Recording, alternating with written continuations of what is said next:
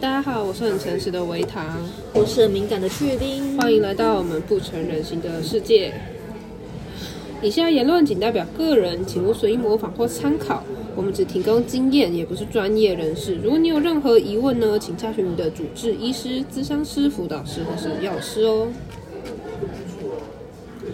OK，我们这集要来谈什么呢？今天我们要不知道大家大家有没有听过的，吃药会伤身体哦。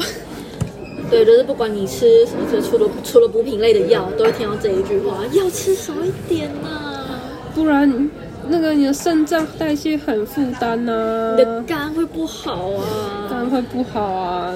呃，成瘾性啊，那怎么办？那个安眠药会越吃越重，会成瘾啊，抗忧郁剂会成瘾啊，什么什么鬼的对，啊。那大家通常也都没有什么理由，就会觉得吃药伤身体这件事情，尤其是西药。我不知道为什么大家都觉得中药不会伤身体，但是吃西药普遍老一辈都好像都还是会觉得伤身体。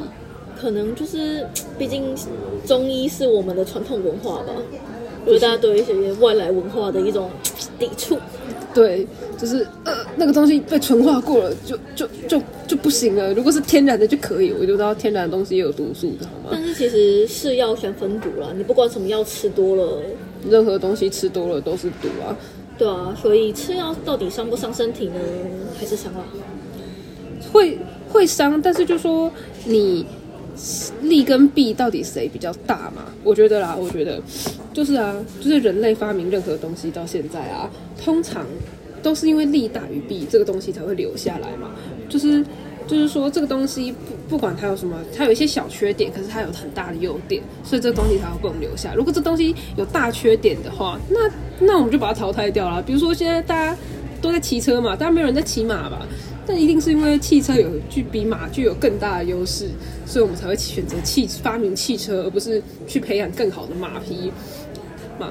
那药也是一样啊，就是其实药很多药，其实尤其是身心科的药，我们并不确定它的机转到底是什么，但是它在实验上证明是有效的。实验是指严谨的、科学的、双盲的测试，经过它是对病人是有效、有改善的、有一定程度改善的，那那我们就可以吃嘛，因为并且正作用大于副作用。对对，并且正作用大于副作用，副作用比较小，副作用还可以接受，但是都对我们的正作用有很大影响，比如说对你的作息、情绪的稳定等等有很大的影响的好处的话，那我们就可以使用它。就算你可能会有一些小的副作用，比如说你会呕吐、恶心，你会黄疸之类的，那我们也勉强可以，我们也大致上可以接受嘛。这就是我们大部分的东西，其实只要利大于弊，我们就会去采用。那再讲就是现在二零二一到二零二三，大家最容易接受的例子就是我们的新冠疫苗。疫苗这个东西呢，它的副作用也是很大，可是为什么大家还是要去打？因为你得到了真正的新冠，副作用更麻烦更大。对，就是那当然说好，就是疫苗，疫苗只是让大家比较不会变重症啦。对啊，重重点你还是身体健康。。对啊，你还是要身体健康。确诊过的在这边呼吁大家，重点还是身体健康。而且我是打完疫苗中标那一个，我现在还是我到目前为我到到目前为止还是天选之人哦，对。然后士兵是打了一次疫苗中标之后，再也没有打过疫苗，王八蛋。笑死！我我没有你确诊后，你就其实就不用打疫苗了啊，反正你就确诊了。而且我就是什么，我基本上就只有高烧两，我是高烧两天。我觉得你症状算轻的，我超级轻，而且我也什么后遗症，对啊，那很好我，根本就没什么症状。很棒。对，真的超棒。但是我可以，我就觉得疫苗啊，疫苗撇我们撇开疫苗，回到吃药伤身体这部分，就是我觉得大家对伤身体的理解有一点太妖魔化，就是你到底伤什么？你刚你跟我说嘛，你是伤肝吗？肝怎么了？你跟我说数据嘛。肾怎么了吗？你跟我详细一点解释肾会怎么样嘛？因为大部分开出来的药物，你都是可以很精确的说，哦，这个药会有什么样的副作用。大家去拿药的时候，药袋上面通常也会有写，或者是药袋上面如果有写，你把盒子里面打开，会有一张密密麻麻的东西，密密麻麻的东西里面写会写一清二楚，告诉你说他做过什么样的研究，然后对孕妇或是对儿童、对青少年、对老人有什么样的影响。我们在外面，不好意思，后面有点吵。对，然后就是这些副作用其实它不是绝对会发生，它当然也有少数的个案会发生其他的事情、其他的状况。那这些个案其实，在研究数据里面是相当少数的，所以我们那些副作用不能说是绝对，但是它还是有一定的可信度在。就是它会有一个比例，就是比如说它是十趴的几率会出现，还是一趴的几率会出现，还是千分之一会出现，还是万分之一会出现的几率，那你就去看说你有没有中，你有没有这么衰小？不会啦，不通常都不会那么衰小，很多都是千，大部分的副作用都是千分之一或百分之一，像我百分之一也是很轻微的副作用。对，像我曾经就是有一次医生改药之后吃那个药，一吃不小心一个大爆炸进了急诊室。你那个是什那个是什么药？那一次是舒美宁，好像就是那时候我跟医生讲说我食欲不振还然后什么事情，然后医生说对，医它生促进你的食欲，因为那时候我体重掉到只有三三十几公斤，就是掉的有点有过度严重，然后加上大概四十几、四十七十出，对，然后掉到三十几，然后一吃之下就是可能，因为医生直接给我开了最大剂量，对，就是我先先说，就是去冰是一个已经被开药，就是精神科可以开药的医师认定为比较特殊的个案，嗯嗯嗯，就是他的状况很复杂嘛，就是我们前面也有介绍过，他各种，他又忧他又忧郁又焦虑又边缘人格障碍又躁郁，又又有点躁症倾向，然后还有点他又有点 PTSD，然后又社交恐惧，所以就是就是不安的因素很多，然后再加上可能就是身身体可能本身也比较，体质比较轻轻奇一点，筋骨轻奇一点。对对对对对，所以就是他很瘦，但是力气很大，又可以吃很多，然后显然就是一个吸收代谢没有很好的人。对，所以我吃药，所以才会有爆发出我之前就是暴吞药，然后去干警消的事情。可是，可是就是变成说，他的体质可能就是你用一般的常人的量去算的话，会算的会出一些差错，这样，对蛮容易出一些差错的。对尤其又在他精神爆掉的情极端情况下，医生常有时候医生帮我换药，都是去改两堂课，然后一下就贵重剂量。当然，这在我看诊初期是没有这种情况的，这是我大概看诊半年之后，医生已经对我身体的尿性有一点掌握。嗯嗯嗯，对，那也去陪维他去看换药，医生就说啊，我们换药去换一种就好，不然不知道病因在哪里。我说医生，那为那什么呢？医生直接头也不回的跟我讲说你你不不一一样样。，觉得超好笑的。你不一样，对，对，因为一般人我们可能就换一颗换一颗，然后看说哦好哪一颗效果比较好，哪一颗可以哪一颗没有什么影响可以拔掉之类的。对，那如果如果说你有就是检视药，像我是一个有检视药物习惯的人，我拿到了新的药，不管是感冒啊还是什么，我拿到新的药，我都要一颗一颗去查它的名句跟功效。那其实，呃，比如说我自己在查精神药物，我是换了蛮多种的，然后在查的时候，他都有讲说初始建议剂量，有时候还会分男性跟女性。嗯，那这可能跟他们药物本身还有疾病本身的特性有一点关联。可能跟体重也有关吧。对，那更详细我就没有去查。虽然我的体重理论上应该是贵重剂量啊，但我吃的都是贵重剂量。哦，好，那我们先来跟大家介绍一下，我们这些简单介绍五大类，就是精神用药。精神科或身心科常开的药物的类型，首先是有很容易理解，就是抗忧郁药物跟抗焦虑药物嘛，就是你忧郁的时候就吃抗忧郁药，你焦虑就吃抗焦虑药。那通常抗忧郁药就是大家可能会知道是跟什么血清素什么巴拉巴拉巴拉有关的，那个疗效通常都会比较久，就可能要一到两个礼拜才会有效。所以说你看诊初期，如果你是第一次吃抗忧郁药物的人，其实你不用太着急。初期没感觉是初期正常的没感觉正常。然后呢，抗焦虑药物通常就是会比较速效一点，就是你吃完可能隔一个小时、一两个小时、半半半小时到半小时到一小时，你这是比较速效的。是就会有比较速效型，会让你的焦虑减低的。那也有，当然也会有那种长期吃，会让你比如说睡眠比较安稳啊之类的。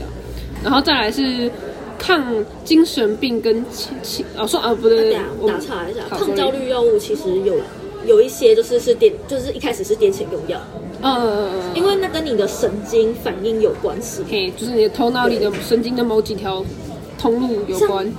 降安诺这一颗药物，我一开始查它的时候，他就跟我讲说是主作用是抗癫痫。但这其实蛮多药都是从蛮多身心科的药都是从癫痫来的，为什么？因为癫痫就是脑部的神经发生一些异常异常放电，或者是它的回路特别敏锐或怎样的，就是你从癫痫来看，就怎么说，从重病来推轻病这样子的对对的感觉吧。所以导致有一次我上体育课的时候，有同学不知道哪哪一个同学癫痫发作的时候，我想说我的降安诺可以给他？不要乱喂，我是觉得不要不要绝我是不要得不要乱喂比较好。就算他就算他跟你讲过，就是这颗，除非你的药跟他，你确定你确定你跟要跟他一模一模一样一样？是可以用的。对，附带一提啊，降安诺它可能换个厂牌生产，它就换个名字，但它们其实成分是一样的。哦，大部分的药其实都是这样，就是对就是它有成分，然后跟名品牌名，就是我就把它理解成，比如说奶茶就是鲜奶加茶，可是它在不同牌子可能会叫做红茶拿铁、鲜奶茶，或是呃熟成欧蕾之类的。如果你知道我在说哪一家的话，是的，然后。然后但是但是重点就还是说它原原始成分是主成分是什么？红茶跟鲜奶。对对对。好，那抗忧抗忧郁跟抗焦虑完之后，再来我们来看镇静安眠的药物，就是会让你通常是会让你比较放松，然后助有一些助眠的效果。助眠或安眠。大家在忧郁、焦虑的这个身心科状况下，通常九十九趴都一定会有睡眠的问题。我不，我是没有听，我是不知道有。如果你有这个问，你有忧郁或焦虑，但是你睡得很好的话，我觉得你很棒。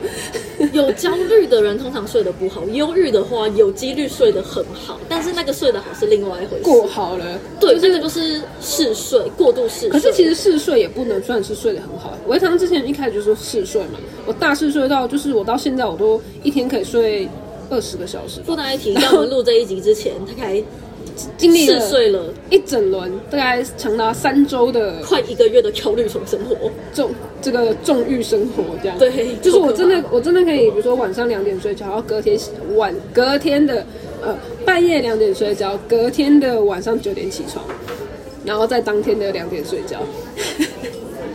就是，可是这个睡眠的意思是什么？通常大家医生开药的方向还是会倾向说，开安眠药给你，让你睡得比较好，那你就可以睡得比较短，比较容易起来。就是睡眠时间可以符合人类本身身体需求的那个时数。符合二十四小时的时数啊，因为毕竟如果你整天在躺床上睡二十小时，你是要干嘛？对啊，对，所以它会让你睡眠品质增加，然后睡得比较短，这是理想的状况。但是我个人从来没有变短过，就是 你开再多安眠药给我，我的睡眠时长都还是可以到十二个小时。对，对，可是可是确实会睡得比较好，就是比总比你睡得很不好的十二十四个小时还要来得好。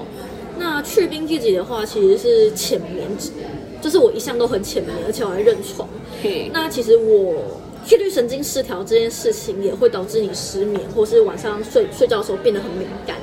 比如说我的朋友，他就是压力太大，金钱压力太大之后开始自律神经失调啊，他就对变得对声音敏感、光线敏感，很容易半夜睡不着觉或惊醒。嗯，那我自己用药之后才发现，要修原来我有六七年的时间都睡得有够不安，就是从我高中 高中的时候，这是不吃不知道，一吃才知道。难怪我每天上课都在打瞌睡，因为我从来没有一天是睡好的。嗯嗯嗯，就是我会很难入睡，然后睡得很浅，然后又很难好好的爬起来。嗯，对，因为你根本就没有睡饱，你就不会想要起来。确实。对，那我我有睡好，我也不会想要爬起来。对，那那就是另外一回事。那通常来说，一开始在初期该医生该帮你轻量的镇静安眠剂的时候，通常都会给你肌肉松弛剂，就是让你的肌肉神经放松，你就通常来说比较容易入睡。嗯那如果肌肉松弛剂满满足不了你的话，才会升级到助眠药跟安眠药。是吗？我一直以为助眠药比较前面，肌肉松弛剂比较后面。没有没有没有，肌肉松弛剂比较前面，因为镇静剂镇静剂那一些就是肌肉松弛效果。哦，对，就是嗯不然你就你可能就神经会一直不受控这样。是哦。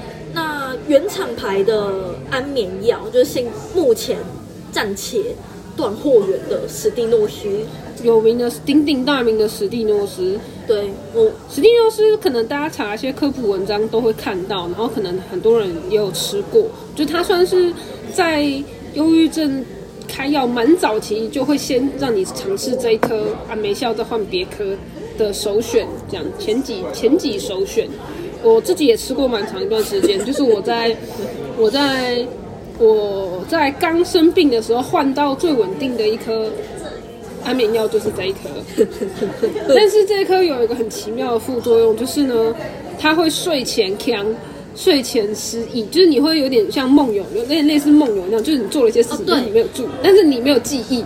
镇静安眠药就是它很，它会比较容易对你的大脑还有记忆的部分产生一些副作用。嗯，毕竟它影响的就是你的大脑。没错。然后那只史蒂诺西湖有多强呢？强到我们都让它取一个别名。那时候我非常长的一段，就是在维糖服用史蒂诺西的时候，我有非常长的一段时间都会跟他睡前，应该说睡着前收到奇怪的讯息。就是我吃完药躺下去，然后我就会梦，就是不知道为什么会把手机，就是脑袋会产生很多天马行空的想法，色彩缤纷，然后创意满满，简直可以拿去拍一部奇幻动画大片。然后我就开始传讯息给沙给那个去冰，就是头脑有什么奇怪想法，开始传讯息给而且他。传的讯息非常短，他都只有在哪，然后这样那样吗？他说他，或者是说他问我我，他说在哪，我可能回答说哦我在外面，然后他就跟我讲说他吗？我就会回说不是他，是谁谁谁。更妙的事情是，就这件事情前前一段时间不适应，但是适应之后呢，是可以沟通的。然后我我肯定把这段对话，我们都把这段对话给别人看过，别人表示没有没有人看得懂。到底在攻杀小？而且呢，我们还有持续一段时间，就是嗯，Messenger 它有一就是像暗干的那一个嘛，嗯，我们两个就有段时间，就是他，我们两个有有一段对话，就是他按了一个干，然后过一段时间我又按了一个干，然后再过一段时间他又按个干，再过一段时间换我按个干，然后那时候前任就说啊你们这是在干嘛？我就说哦他那个干的意思是他醒了，我的意思是哦我知道我收到了，然后他再按个干意思是他起床了，我的意思是我也起来了。就是有没有大家看过一些梗图，就是问号问号惊叹号四惊叹号，然后出门就是就约哪里四点这样，大概是这个状态。然后我还记得史蒂诺斯刚吃的时候，印象超深刻一件事情，就是我吃完药，然后我就灯还开着，我就坐在床边划手机，因为因为那个时候我的有一些睡眠卫生的观念，就我就觉得不可以坐在床，我不可以在床上划手机，但所以我会坐在床底下就蹲着划手机，就而且蹲着比较不舒服，你蹲一蹲就会起来了嘛。对，但很不幸的，我蹲一蹲，我就传了一个噼里啪啦的讯息给轩熙。那个讯息我还记，至今依然记得，就是我脑袋有一个画面，就是有很多小精灵在一个太空舱里面，然后用外星人操控我的手去打字，然后我的手就真的去打字了。然后我隔天早上起来就一直想说这是做梦吧，这是做梦，这是做梦吧。拿起手机来一看，fuck，我。真我还曾经就是跑去，就是跟维唐一起睡的时候呢，我还曾经一边跟他讲话，一边开手机录音。然后在某一天我在放翻音档的时候，就哎，为什么手机有一个江湖的录音？超怀念的啦，有个怀念。然后后来这个药也是还掉了。对，那后我是比较后来才换到史蒂诺西这一颗，但是有鉴于我也会，就是我我也会进行就是睡前断片消扰这个行为，然后我的病情又比较麻烦，所以医生很快就把我的史蒂诺西换掉了。对啊，这个人会睡前的时候在那边划网购，他如果要是记不得的时候买了什么东西，很可怕。可是可是还没有发生过这件事情。对，因为我跟这之前已经养成了，就是为为了戒断自己买东西的事情，我已经养成了东西放购物车就先不要管它的一个习惯。很棒很棒。对，那史蒂诺西它其实有很多副厂的安眠药。那我曾经用过一款叫左平眼的药，那一款药真的是让我怕爆。怎么了？就是除了那个苏美宁以外，我第二个怕的就是左平眼。因为我那时候吃一次，我就开始忘记剧怎么写，就剧刊两个字，剧下面是什么想不起来，刊上刊的右上角是什么想不起来，而且是我写好几遍我都想不起来的那一种。但我是个热爱写剧的人，对，在座各位可能没有那么热爱写字，也会忘记自主写，没有关系，没有关系，不要担心。对，但我那时候就明显感觉到自己的异常，我就很担心，而且那时候我状况很差，我就超级失落的。后来医生就跟我讲说，哦。哦，那个服用狗平面有可能是会有这种症状啊，没关系，这可逆的，停药之后就会好哦。嗯嗯，可喜可贺有好。有好有好。对，那这个可能就是大家用安眠安眠药，除了就是你会有一些常见的副作用之外，有些我们自己遇过的状况啊。对对对对对。那三款介绍完之后，接下来就情绪稳定剂，它主要是针对躁症相关，就是躁郁症或者是比较狂躁一点的一些症状。那它最有效的一款药就叫锂盐，锂盐就是真的是那个元素周期表那个锂，对，锂电锂电池的锂，锂盐。嗯，然后你吃锂盐有什么感觉吗？副作用或什么之类的？副作用没什么感觉，但正作用还不错。正作用还不错，那那就是利大于弊，棒。然后再来就是其躁症以外呢，还有治视觉失调的抗精神病药物。对，它就它那一个分类就叫抗精神病。那它主要是就是针对你的精神官能方面的症状比如说幻觉幻觉、幻幻听听、妄想，这一类的，去帮你做一个调整跟抑制。嗯，那我们上述讲了抗忧郁、抗忧郁药剂、抗焦虑药剂、镇静安眠药、情绪稳定剂跟抗精神病这五款呢，我手边通通都有，我全部吃了一轮，而且每天都该吃。嗯就就就是你可以看见这个人的这个病况有多严重，对，那病抗药物有多么五五花八门。情绪稳定剂的话，它其实也有分长效跟短效的。那一般日常吃的都是长效性。那如果说有时候医生会给你开备用药，备用药的话，它就是急短效性的短效性，并且急急效深刻、及时深刻的那一种。嗯，就是通常大家会大爆吞的都是这种，对对对，抓着我头就痛。对不起。请请不要模，请大家不要模仿，乖，吃两颗就会有效了。吃两颗如果没有效，二十颗也没有效。你不要吃七十颗、六十颗都没有效。那吃太多药呢？你最多就是洗胃，洗胃啊，对，嗯，像我之前说过就不要讲，但是你暴吞不同的药，你的作用起来还是感觉不一样。我目前暴吞过两种药，一种呢就是真的暴，就是吃了盖多颗都没感觉；另外一种呢，就是因为它的肌肉松弛效果比较强，所以我就变得我就变成了醉汉。像醉汉一样走路歪歪扭扭，对对对然后失忆倒在路边，那那个尸体一样，啪就躺在地上。对对对对，经过人体实验证明，暴吞的药基本上还是跟你的药的种类还有药药的强度有关了，不要乱吃。不要乱吃。虽然其实现在大部分的药都很哦，说到这个就是有一点小矛盾了，你知道吗？就是现在的药其实都还算蛮安全的，所以你也不用什么太担心它会伤你身体这件事情，因为它其实就是安全到你可能吃了几十颗都就是没就没怎样。都我上去听都不会有什么生理上的不适，所以就表示说你平常吃的这个剂量，它对你的生理造成的影响其实也是很小的，就是对伤身体的部分其实是很小。你，据说据说这跟就是法规管制改改变有关系啊，就是以往的剂量好像真的比较重，就是比较早年，可能我们二三十年前嗯。的那个药剂量是真的比较重，而且、嗯。对。那现在来讲的话，它的剂量都是非常轻微的，嗯，对，那所以基本上你只要符符合医嘱，然后有去注意说你特别不舒服的地，呃，特别不一样或不适应的地方，基本上用药都是安全的。对啊，就是你也可以稍微看一下说，哦，你的药包上面有没有什么副作用，留意一下。看看，比如说那种突然手抖的啊，突然忘记怎么，突然排尿困难啊，口干舌燥，其实这种其实就还蛮容易跟就是你精神相关的药，自自律神经或是你的中枢神经有关。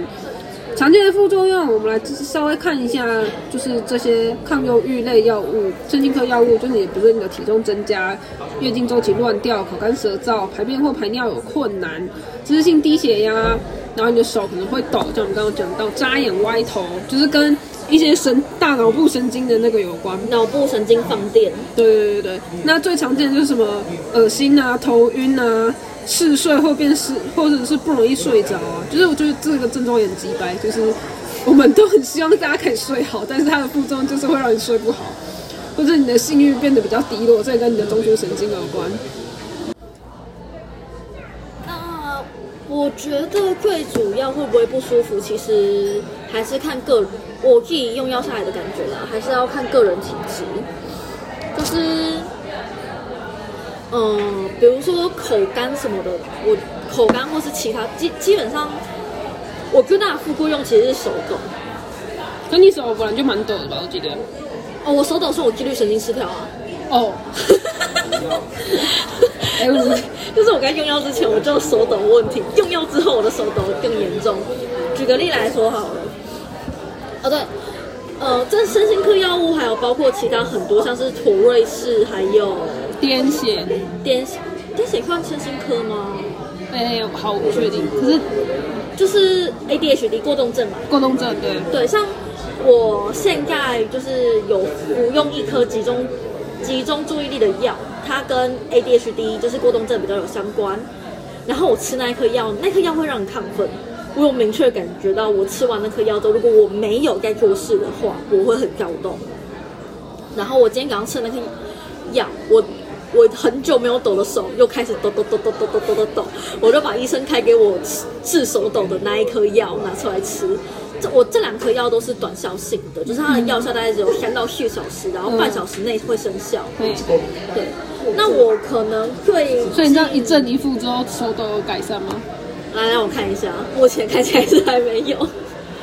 那好啊，但因为我我手抖是行之有年的事情，也不算抖的很大啦。对对对，主要就是有没有真的会影响到你生活。嗯，我对我同学也是讲说，如果你觉得你的自律神经失调有影响到生活的话，我应该推荐你去我觉得很棒的那一间诊所。笑死！呃，医生之前还刚，医生之前还有抱怨过说，不要再介绍人去去他那边了。疯狂去看我各种对身边有自律神经失调或者是身心疾病的人，睡不好的人去看医生吧。对 就是我，因为我 虽然有点远，但是医生很棒，开药医师快很准。对，对，这是我喜欢那一间的原因。好，那回到最初，吃药伤身体呀、你听过谁对你这样讲过呢？阿妈还有我妈，阿老公，啊，就就是讲阿妈食遐济药啊，对你身体无好啊，啊，你莫食遐济药啊。大鬼大肠，不要吃那么多药。就是对对对，真的是鬼打墙，就不要吃那么多药。他也没有说为什么，就是不要吃那么多药就对了，不要吃那么多药。我最开始看医生前，我爸妈的态度就是你想太多了，不用吃药啊。看医生之后，当然就他们觉得看医生就是吃药，没有这个问题。直到直到我半年前在离岛惹事之后，嗯因为我那时候惹事，嗯在当场被打了两针镇静剂，但是 完全没有反应。对，那真的很夸张。那那个没有反应是镇静剂打在我身上没有起作用，那那是注射哦，不是不是吃药哦，是直接是注射到你身体里面哦。两针他们当地最强效，就是离岛他们能拿到的最强效的镇静剂了，对怎么样理论上应该都会有都会倒。就就是护理师的用词是在他他应该要倒了，但是为什么没有倒？就算没有倒，至少感觉比较有气无力吧。不，我还很有很有气力，活跳在那边赶活。跳跳，对，然后那个医生其实一那个医生一开口就问我说有没有有没有吃锂盐，我刚刚提到校躁症的药，对，因为他们那时候怀疑我是校正发作，然后可是没有，他就是先怀疑说你躁症，啊你躁症是不是没有按没有按医规矩吃嘱吃锂吃药盐？，对对对，然后听到我吃锂盐就说啊他他他这么严重，赶快上本岛啊！因为他们的镇静剂 对就是效果有限这样子，但当然，我觉得效果有限，可能有时候也是看人啦。不知道，我觉得你的骨骼清奇，我觉得我的骨骼清奇。你的骨骼清奇，请按医嘱吃药，吃药不要喝酒。我、说到吃药喝酒，喝酒也是一个常见的的会让你的药变得很失控失控的一个东西，因为它也酒精就会作用在你的中枢神经嘛，就是平常大家身体健康喝喝点小酒没什么，可是可是如果你有吃精神科药物，最好都是完全不要喝酒是最好的，然后喝酒也会对你的忧郁症造成负面的影响。然后偶偶一为之可以啊哦，对对对不要那么严格，能不喝则不喝，好不好？就是就跟小赌怡情，大赌伤身那种概念，小酌怡情。对啊，小酌怡情可以帮你清空一些身体的烦恼。可是，如果我们现在都已经是忧郁，就是有在生病的状况下，可能就比较不适合。先不考虑，对对对，除非说这件事情明显对你有正作用，就比如说你喝每每天晚上睡前喝一点喝一点小酒，你是真的可以睡得比较好。哦，是不是有人也跟你说过这样的话？没有错，我正要讲这件事情嘿，，就是自从我在离岛的事情之后呢，我妈才觉得说我是不是不应该吃药了。我妈就说啊，你那个药的耐药性都变这样了，不要再吃了啦。要你要尽量吃那么重吗？不用吧，可以吃少一点吗？可是就是说，就是大家这种关心就毫无科学根据，你知道吗？就只是觉得吃太重而已。，但但我没有办法反驳我妈那一句话，因为我妈是根据我跟李导的李导对于药物的反应来跟我讲说啊，反正药物对我都没有效，那干脆不要吃。我妈的想法是这样，这个东西就很破罐破摔啊。那我爸讲，那我爸我爸也跟进，劝我说不要吃药。他就说，啊你你李杯不是送你两两瓶美酒，很好喝，你也很喜欢吗？那、就像我一样啊，每天睡前喝一点，喝一点，喝一点酒好睡觉嘛。我都会越喝越多，好不好？我都很想跟我爸讲说，你戒烟戒酒，我就戒药，看你四十年的瘾君子能不能戒掉。笑死！我我我我内心当下真的是这样呐喊，但我只能笑着跟我爸讲说，嗯好，我试试好看。好好，OK。我每次我外婆跟我说你无病啦，你莫想东想西就会好，啊，要要较欢喜咧，莫 莫较莫这么起来，较早困咧，啊，要食好饱，然后我就觉得哦，好好好，该多的好。再多的好你都不会好。对对对对对。好，那我们这一集就是稍微跟大家介绍以及抱怨一下吃药会不会伤身体这件事情。跟跟大家聊到这里，对，那我们这一集提到的五大类就是精神科用药，是从新北卫生局查到的资讯，大家可以稍微去看一下。那如果有什么疑问，或是想要更了解的，或是觉得想要看物的，也可以在底下留言告诉我们哦。